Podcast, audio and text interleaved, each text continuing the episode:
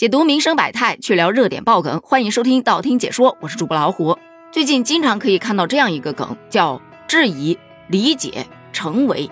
完整的来说呢，就是要在质疑、理解、成为后面都要跟上相同的名词，用来表达一开始对某人的做法是质疑的，慢慢的理解了他，再到最后觉得，嗯，我要成为他，也就是一个打脸真香的日常。我最早认识到这个梗啊，是在章鱼哥那儿。有小伙伴吐槽说，以前看海绵宝宝的时候，觉得章鱼哥很讨厌，看见他就觉得丧气。你看人海绵宝宝整天乐呵呵的，多开心呐！再看章鱼哥，哎，衣服全是暗色系，还被生活逼得秃了头，整天就垮着个脸，总是在发脾气，因此质疑这章鱼哥。可是等到自己长大了之后，发现成年人的世界哪有容易二字啊？海绵宝宝的那种状态是人生求而不得的，章鱼哥才是常态。而且进入到职场之后，你真的很难不成为章鱼哥。于是就有了质疑章鱼哥、理解章鱼哥、成为章鱼哥。这个句式的用法还有很多，不仅仅局限于动画片。还有老板质疑员工为什么一定要摸鱼呢？我花钱请你来是工作的。可经历过一段口罩时期，很多老板都不得已自己作为了一个打工人，重新走入职场，突然就能理解。为什么大家要摸鱼了？压力那么大，不得舒展一下啊？那人不得逼疯了？这不，最后就成为了摸鱼打工人。摸鱼一时爽，一直摸鱼他就一直爽。我最近对这个词也是非常非常的感同身受。你说以前啊，小时候不懂事儿，那时候总看爸爸妈妈唱一些老歌，就觉得周杰伦不香吗？怎么就喜欢听那些老歌呢？哎，后来发现每个年龄段都会有每个年龄段所喜欢的音乐风格。嗯，理解。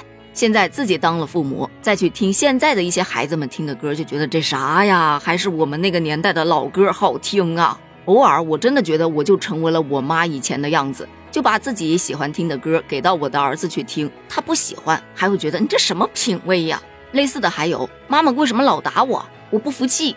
我小时候确实挺调皮捣蛋的，没少挨打。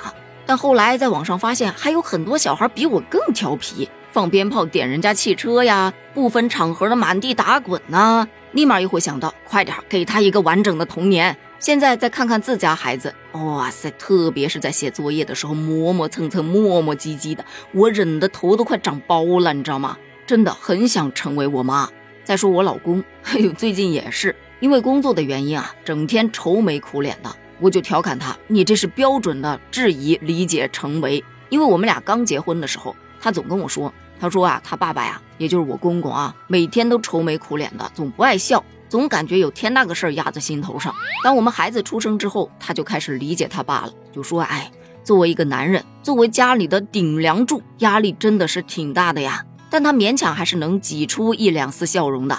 最近呢，有个项目怎么都搞不好，每天回来都是一副低气压，孩子们大气儿都不敢喘，对他说话都得是小心翼翼的那一种。当然，我明白这是生活所迫，但是依然逃不了真相定律。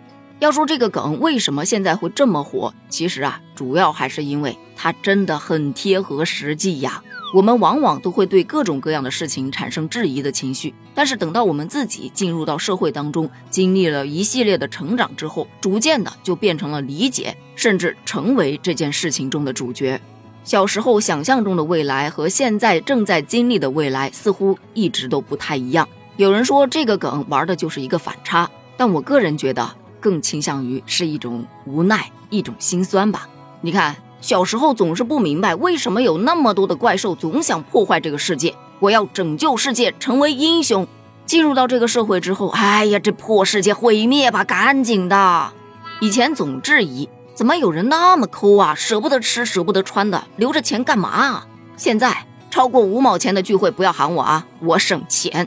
哦，对了，这个梗发展到现在，它也出了一个升级版，就是从质疑到理解到成为到超越。比方说，打工人每天被使唤，后来自己做老板，觉得无比的爽，提出的要求比以前自己当员工时那个老板提出的要求更过分，就可以说质疑甲方。理解甲方，成为甲方，超越甲方，特别不是很建议大家这种私散的行为。做人嘛，还是善良点好。那么现在你学会用这个梗了吗？你有没有从质疑到理解到成为的经历呢？欢迎在评论区发表你的观点哦，咱们评论区见，拜拜。